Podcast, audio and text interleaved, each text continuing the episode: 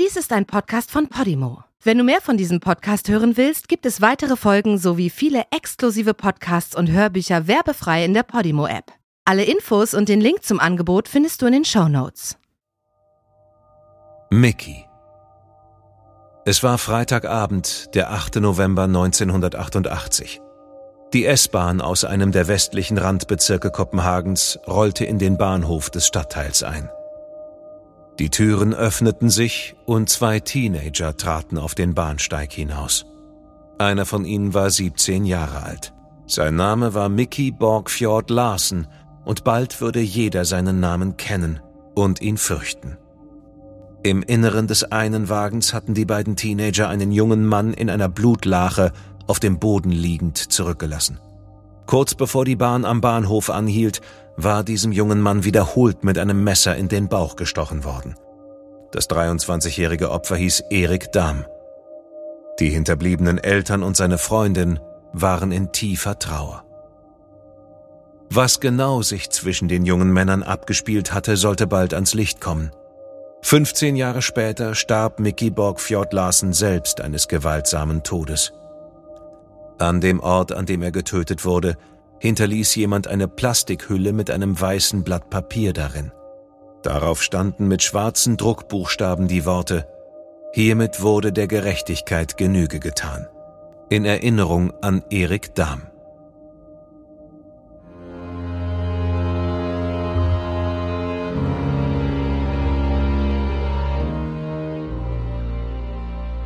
Du hörst Morden im Norden eine Podcast-Serie über einige der aufsehenerregendsten Mordfälle Skandinaviens. Was du hier gleich hören wirst, beruht auf einer wahren Begebenheit. Recherchiert und nacherzählt von Janne Orgor. Diese Nacherzählung basiert auf der Berichterstattung diverser Medien zum Sachverhalt dieser Tat. Einige Details wurden ausgelassen und von der Beurteilung des Verbrechens und des Täters sehen wir ab weil ein Urteil bereits durch die Justiz gesprochen wurde. Bedenke bitte, dass einige der hierin geschilderten Details starke emotionale Reaktionen hervorrufen können. Besonders deshalb, weil es sich um das Leben und den Tod von echten Menschen handelt.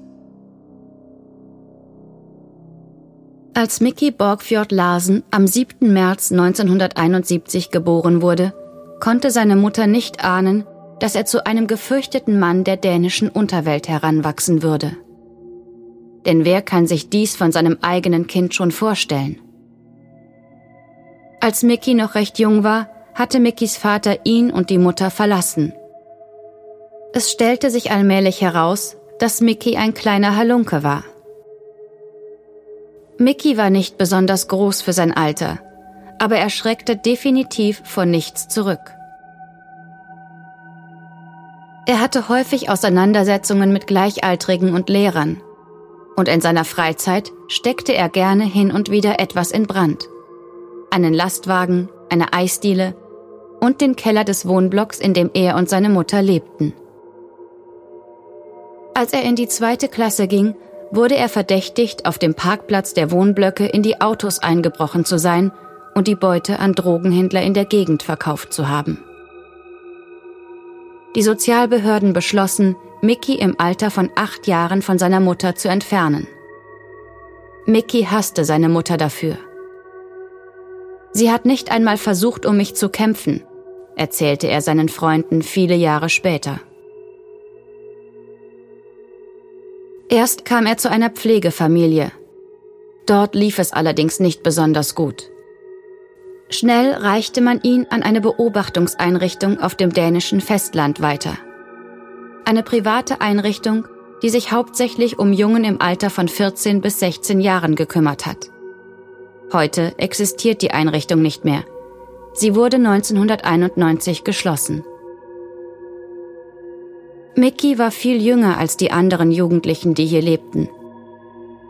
Es ist nicht eindeutig festzustellen, ob er vielleicht hier während seines Aufenthaltes mit dem Trinken und dem Konsumieren von Cannabis angefangen hatte.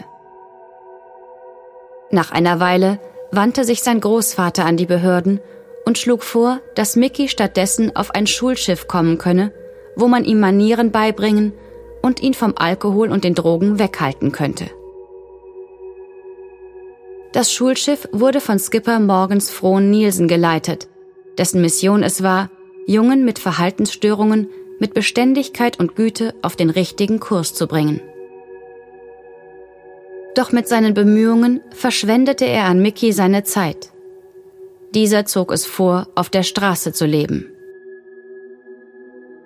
Als 14-Jähriger zog Mickey zu einem Freund, der in der Freistadt Christiania in Kopenhagen lebte. Hier verbrachte er seine Zeit damit, Joints zu rauchen und Besorgungen für die Drogenhändler zu erledigen. Die Polizei machte Bekanntschaft mit Mickey und wartete nur darauf, dass er 15 wurde. Damit hätte er das Mindestalter für die Strafmündigkeit erreicht. Sie verhafteten ihn wenige Tage nach seinem 15. Geburtstag im März 1986 und er erhielt eine zweimonatige Bewährungsstrafe wegen Diebstahls.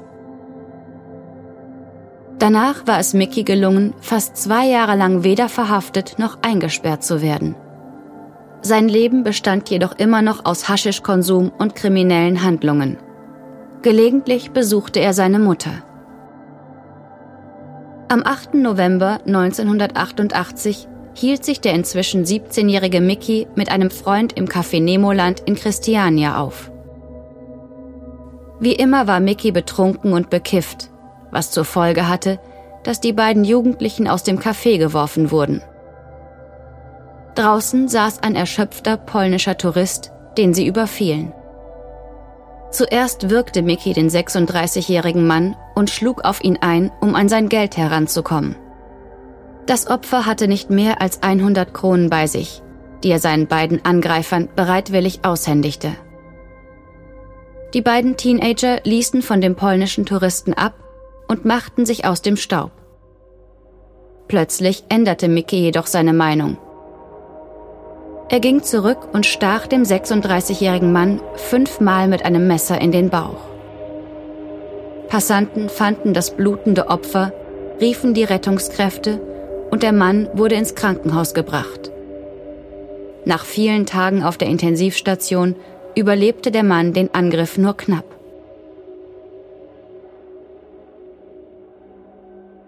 Gut gelaunt gingen die beiden jungen Leute in ein Restaurant, um zu Abend zu essen. Danach gingen sie zum Hauptbahnhof. Voller Energie sprangen sie in den Wagen der Linie B, der in den Westen Kopenhagens und die dortigen Randgebiete fuhr. Sie waren laut und belästigten die sieben anderen Fahrgäste im Zugabteil so sehr, dass einer von ihnen schließlich fragte, ob sie sich leiser verhalten könnten. Es war der 23-jährige Handwerker Erik Dahm, der dies gesagt hatte. Ich habe Migräne, sagte Erik. Mickey holte sein Messer heraus und sagte, ich werde dir Kopfschmerzen bereiten. Die anderen Passagiere flohen entsetzt in einen angrenzenden Wagen. Als die S-Bahn wenige Minuten später um 22.13 Uhr in den Bahnhof einfuhr, lag Erik tot auf dem blutverschmierten Boden. Man hatte ihn mit acht tiefen Messerstichen in Brust, Bauch, Rücken und Hände verletzt. Das Messer steckte noch in ihm, als einige Minuten später Polizei und Krankenwagen mit heulenden Sirenen eintrafen. Es sollte sich als relativ einfach erweisen, den Täter ausfindig zu machen.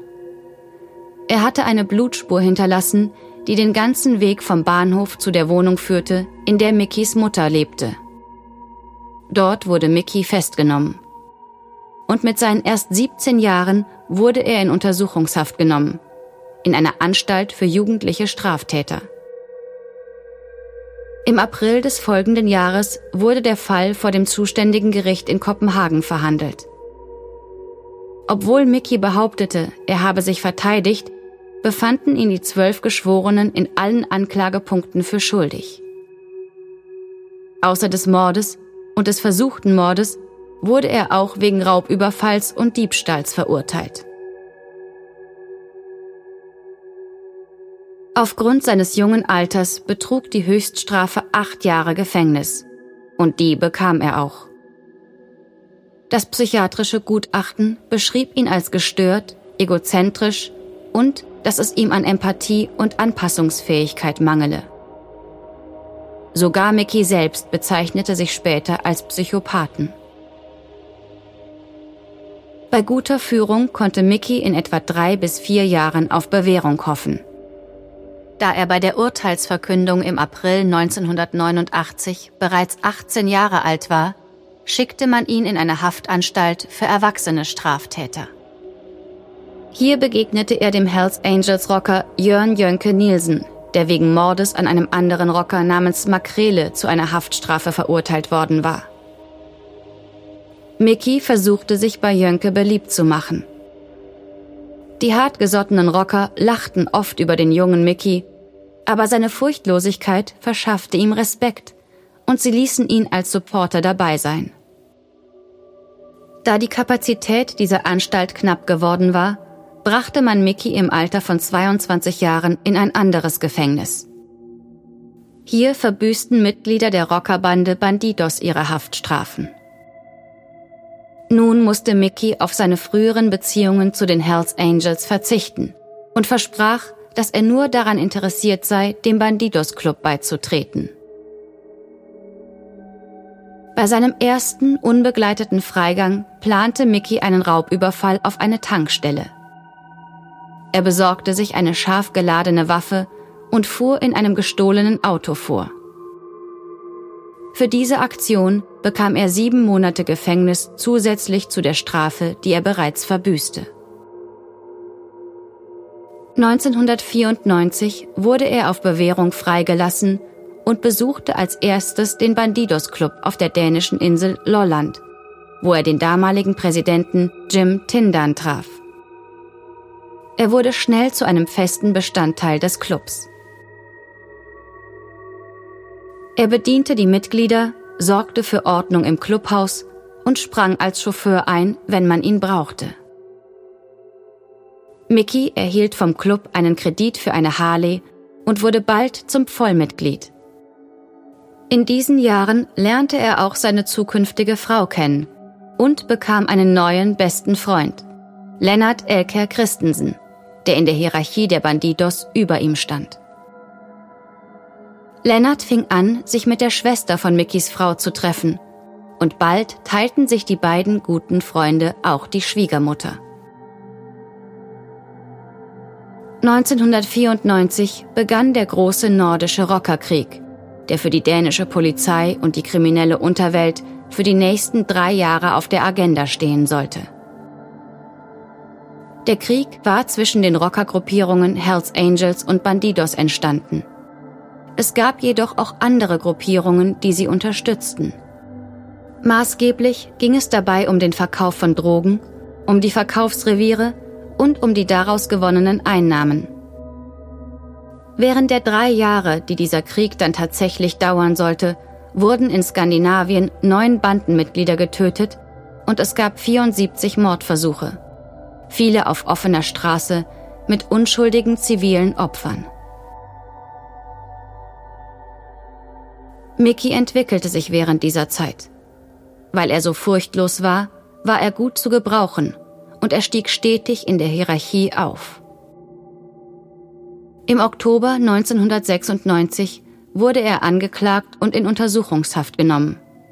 Er wurde verdächtigt an dem versuchten Mord an Jörn Jönke Nielsen, bei dem die Zellentür des Rockers von Kugeln einer Maschinenpistole durchbohrt worden war, beteiligt gewesen zu sein. Mickey wurde auch verdächtigt, hinter dem Raketenangriff auf das Clubhaus der Hells Angels in der Titanstraße am 6. Oktober 1996 zu stehen, bei dem zwei Menschen starben und 19 verletzt wurden. Seine Fingerabdrücke befanden sich auf einer Maschinenpistole, die die Attentäter nach dem Raketenangriff in einem nahegelegenen Park entsorgt hatten. Nach vier Monaten Haft ließ die Polizei beide Anklagen gegen ihn fallen. Mickey wurde im Frühjahr 1997 freigelassen und kämpfte weiter als Soldat im eskalierenden Rockerkrieg, der dann im Sommer 1997 mit einem Friedensabkommen endete.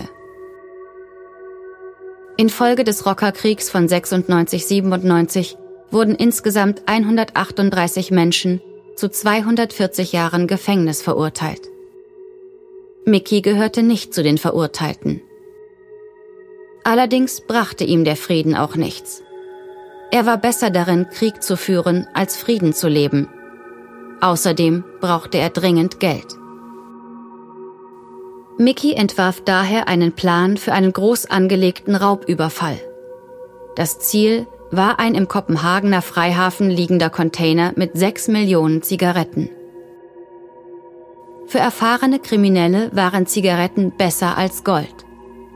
Sie waren leicht zu stehlen, leicht loszuwerden und es war unmöglich, ihre Spur zu verfolgen. Mickey fuhr zum Hafen, bedrohte den Kranführer und befahl ihm, den Container mit den Zigaretten auf einen Lastwagen zu stellen, den er zu diesem Zweck gestohlen hatte. Mit dem Verkauf der gestohlenen sechs Millionen Zigaretten verdiente er so viel Geld, dass er sich einen schwarzen BMW kaufte und ihn stolz im Club vorzeigte.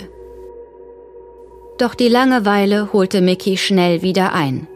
Und nach einigen Monaten gab er den Banditos bekannt, dass er kein Mitglied mehr sein wollte. Man akzeptierte, dass er den Verein in good standing, also im Guten, ohne Schulden oder andere Probleme verlassen wollte. Dies war im November 1999. Er holte seine Sachen aus dem Clubhaus in Helsingör im Norden der Insel ab und fuhr dann nach Hause. In seinem neuen BMW fuhr Mickey am liebsten auf der Überholspur. Er fuhr dem Vordermann oft dicht auf und hubte ihn an, um ihn dazu zu bringen, die Spur zu verlassen. Ein Familienvater, der mit seiner auf der Rückbank sitzenden neunjährigen Tochter unterwegs war, machte ihm nicht schnell genug die Fahrbahn frei. Daraufhin kurbelte Mickey das Fenster herunter und gab einen Schuss auf das Auto ab. Das Geschoss bohrte sich in die linke Vordertür. Schockiert hielt der Mann mit dem Auto auf der Notfallspur und konnte nicht fassen, was gerade passiert war. Er rief sofort die Polizei. Mickey wurde wegen versuchten Mordes verhaftet und erhielt eine weitere Anklage wegen eines gescheiterten Einbruchs, den er mit seinem besten Freund Lennart begangen hatte. Er hatte ein etwas außerhalb von Kopenhagen gelegenes Lagerhaus mit vielen Millionen Zigaretten aufgespürt. Lennart und Mickey hatten sich für den Einbruch Hammer und Meißel besorgt. Als sie sich in Mickys Van, einem dunklen Toyota Hiace, auf dem Weg dorthin befanden, fuhren sie an einer Baustelle vorbei und stahlen ein Gerüst, damit sie besser über die Mauer gelangen konnten. Während der Lagerhausaktion wurden die beiden Männer von heulenden Sirenen gestört und mussten zu Fuß fliehen. Den Van hatten sie stehen lassen müssen. Darin befand sich eine Taschenlampe. Diese trug den Aufkleber mit der Aufschrift Eigentum der Bandidos. Der Van war unter Mickys eigenem Namen zugelassen. Mickey musste dem Haftrichter vorgeführt werden, damit eine Untersuchungshaft angeordnet werden konnte. Doch nach dem Gespräch mit seinem Verteidiger, dem Rockeranwalt Peter Jörne, sprang er entschlossen aus dem Fenster des ersten Stocks des Gerichtsgebäudes in Roskilde. Während seiner Flucht verletzte er sich das rechte Knie, rannte aber hinkend weiter. Es dauerte zehn Tage, bis die Polizei Mickey gefunden hatte. Als man ihn verhaftete, war er gerade dabei, mit seiner Frau und ihrer kleinen Tochter die Flucht nach Brasilien zu organisieren. Bei sich trug er 20.000 Kronen, die er in Dollar eingetauscht hatte. Zur Tarnung hatte er sich nach seiner Flucht aus dem Gerichtsgebäude die Haare gefärbt und trug eine Brille. Bei den Ermittlungen gegen Mickey stieß die Polizei auf Beweise, die auf die Entführung und schwere Körperverletzung eines ehemaligen Geschäftskontakts, der Mickey Geld schuldete, hinwiesen. Der Mann war entführt und verprügelt worden. Er hatte einen dreifachen Kieferbruch erlitten und seine Zähne verloren, bevor man ihn zum Hafen gefahren hatte.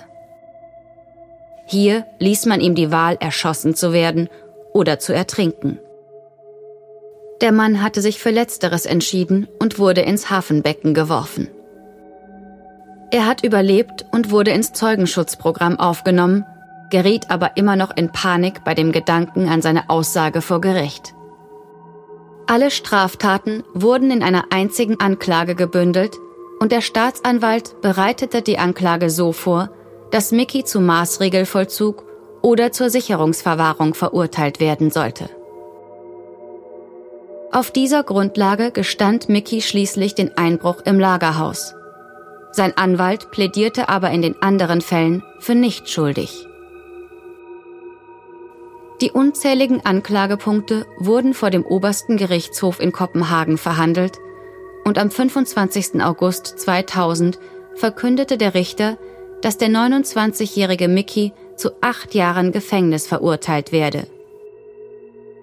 Zudem musste er mehr als sieben Millionen Kronen, circa eine Million Euro als Entschädigung für die Opfer zahlen. Doch da Mickey den Einbruch in der Lagerhalle zugegeben hatte, entkräftete er damit auch Lennarts Alibi.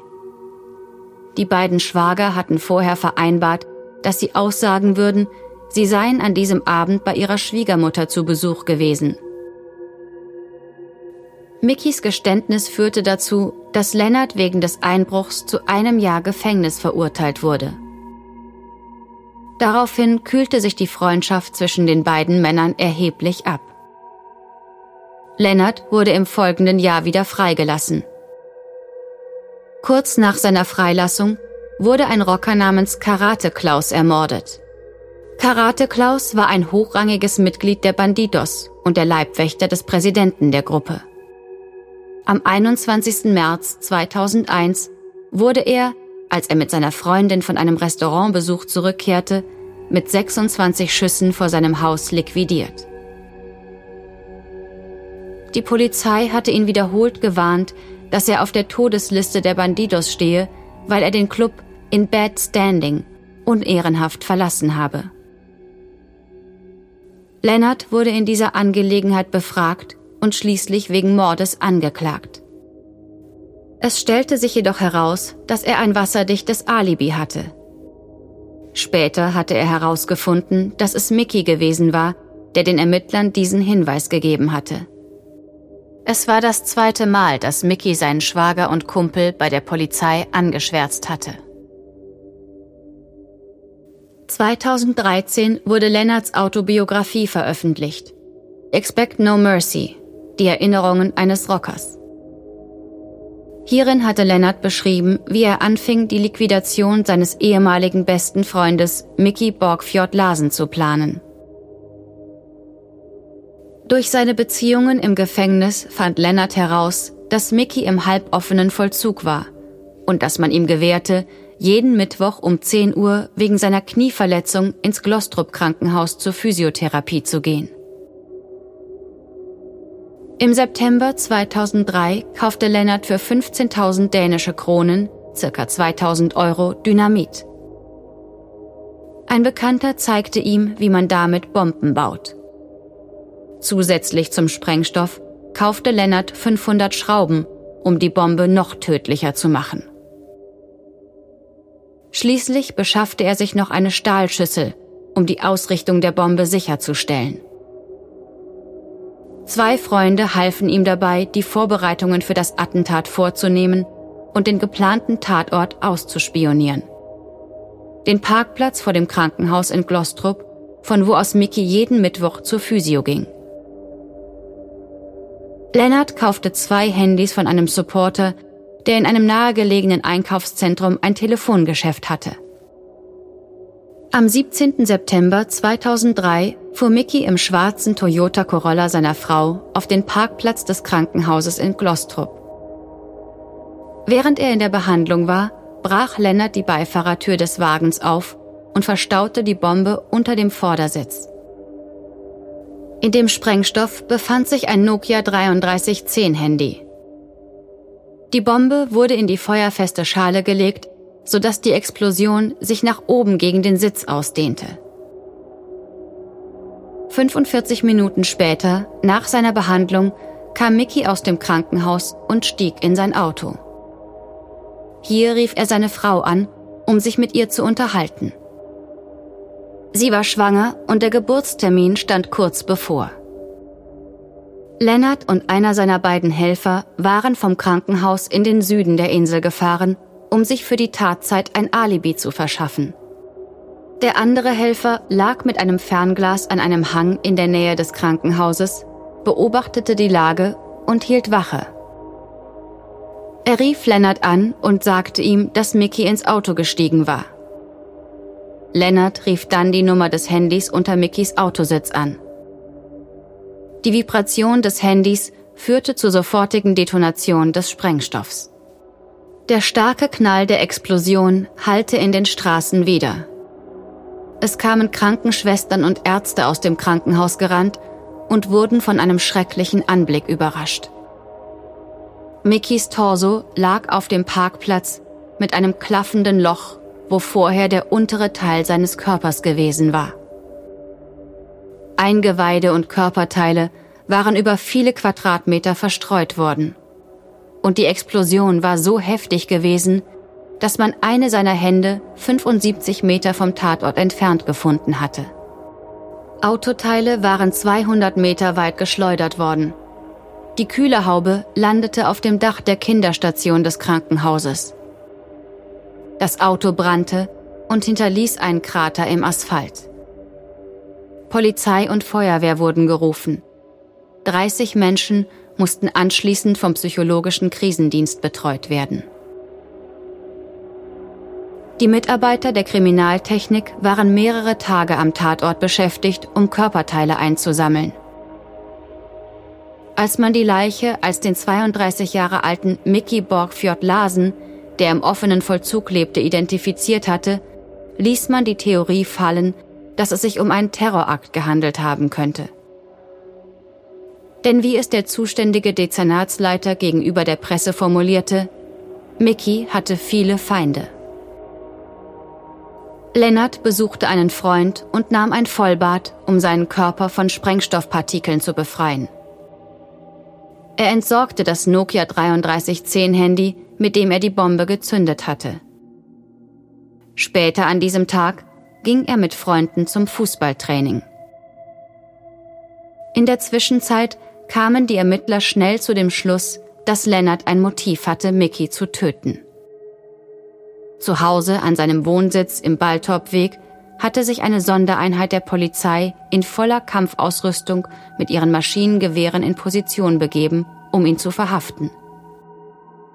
Aber Lennart kam nicht nach Hause. Er war nach Berlin gefahren, um dem Banditos Clubhaus in der deutschen Hauptstadt einen Besuch abzustatten. In den kommenden Tagen durchkämmte die Polizei die Umgebung des Krankenhauses und fand in einem Graben neben der Autobahn eine Clownsmaske mit einer dazugehörigen Perücke. Es gab viele Theorien. War Lennart der Vater des Kindes, das Mickys Frau in einigen Tagen zur Welt bringen sollte? War es ihre gemeinsame Schwiegermutter, die genug von Mickey bekommen hatte und seine Liquidation forderte? Könnte es andere Rockerclubs geben, die für die Ermordung von Mickey ein Motiv hatten? Am Tatort tauchten sowohl Familienmitglieder als auch Neugierige auf, um sich umzuschauen. Einige legten Karten und Blumen auf den Parkplatz, darunter Mickys hochschwangere Frau und ihre fünfjährige Tochter. Ein 13-jähriger Junge, der Sohn einer Frau, mit der Mickey früher eine lockere Liebesbeziehung gehabt hatte, hinterließ eine Karte mit den Worten Ich weiß, ich kannte dich nicht, Papa, aber verdammt, ich vermisse dich. Andere Worte waren weniger herzlich. So zum Beispiel die Worte, die jemand auf ein weißes Stück DIN A4 geschrieben und in eine Plastikhülle gelegt hatte. Auf dem Papier stand Hiermit wurde der Gerechtigkeit Genüge getan. In Erinnerung an Erik Dahm, 8.11.88. Eine Zeitung berichtete von dem Ort und erzählte von einer Frau, die die Blumen der Angehörigen betrachtete und sagte, er war ein bösartiger Mistkerl, ein Teufel. Ich bin froh, dass er tot ist. Er erpresste mich und meinen Freund um 55.000 Kronen und wir konnten nichts anderes tun, als zu bezahlen. Als Lennart sich in Berlin erholt hatte, beschloss er nach Dänemark und zu seiner Familie zurückzukehren. Bei seiner Ankunft sprach er mit seinem Anwalt, um sicherzustellen, dass die Polizei nicht nach ihm fahndete. Doch die Polizei hatte sein Auto, seine Wohnung und seine Handys abgehört. Einige Monate später wurde er zum ersten Mal verhaftet und wegen Autodiebstahls verurteilt. Noch während seiner zehnmonatigen Haft wurde ihm die Anklage wegen des Mordes an Mickey zugestellt. Nach sorgfältiger Ermittlungsarbeit hatte die Polizei vom Angestellten in dem Telefongeschäft, wo Lennart die beiden Nokia-Telefone gekauft hatte, eine Zeugenaussage erhalten. Die Polizei hatte die Nummern der in der Nähe gekauften SIM-Karten ermittelt und 20.000 für die Tatzeit relevanten Verbindungsdaten von den Funkmasten am Tatort überprüft. Die Kriminaltechniker hatten sogar eine Kopie der Bombe gebaut und sie in einem Toyota gezündet, um zu überprüfen, ob die Vibration des Nokia 3310 den Sprengstoff zur Explosion bringen konnten. Neben dem 32-jährigen Lennart Elker Christensen wurde der 29-jährige Bandidos-Rocker Jakob Andersen, auch Hip-Hop genannt, wegen Mordes angeklagt. Die dritte Person, die bei dem Attentat mitgeholfen hatte, konnte nie ermittelt werden. Bei der Verhandlung vor dem obersten Gerichtshof im Mai und Juni 2005 bekannten sich die beiden Angeklagten nicht schuldig. Verurteilt wurden sie trotzdem. Erst erhielten sie lebenslange Haftstrafen, die dann im folgenden Jahr durch den obersten Gerichtshof auf 16 Jahre gemildert wurden, weil keine Unschuldigen verletzt worden waren. Lennart wurde am 1. November 2014 auf Bewährung freigelassen und befindet sich, soweit bekannt, auf freiem Fuß. Jakob Hip-Hop Andersen wurde ebenfalls auf Bewährung freigelassen. Ihn verhaftete man allerdings 2018 schon wieder, weil er 270 Kilo Haschisch und ein Sturmgewehr, eine AK-47 in seinem Besitz hatte. Dies brachte ihm nochmal zehn Jahre Gefängnis einschließlich der Reststrafe von fünf Jahren und vier Monaten für den Mord an Mickey. 2030 kann er frühestens seinen nächsten Bewährungsantrag stellen.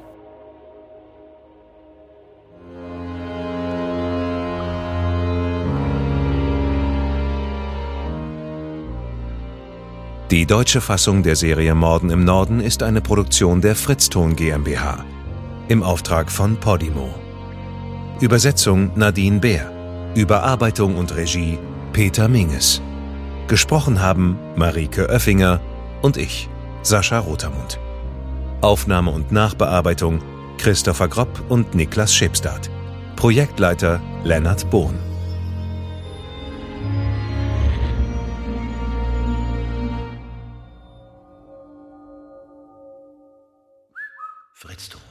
In der Podimo-App hörst du tausende Podcasts und internationale Hörbücher aller Genres. Dabei erhältst du personalisierte Empfehlungen und kannst deine Lieblingsinhalte auch offline hören. Ganz egal, ob zu Hause, in der Bahn oder beim Spazierengehen. Lass dich mit Podimo von spannenden Geschichten in den Bann ziehen, lerne etwas Neues oder hol dir Tipps für dein Familienleben.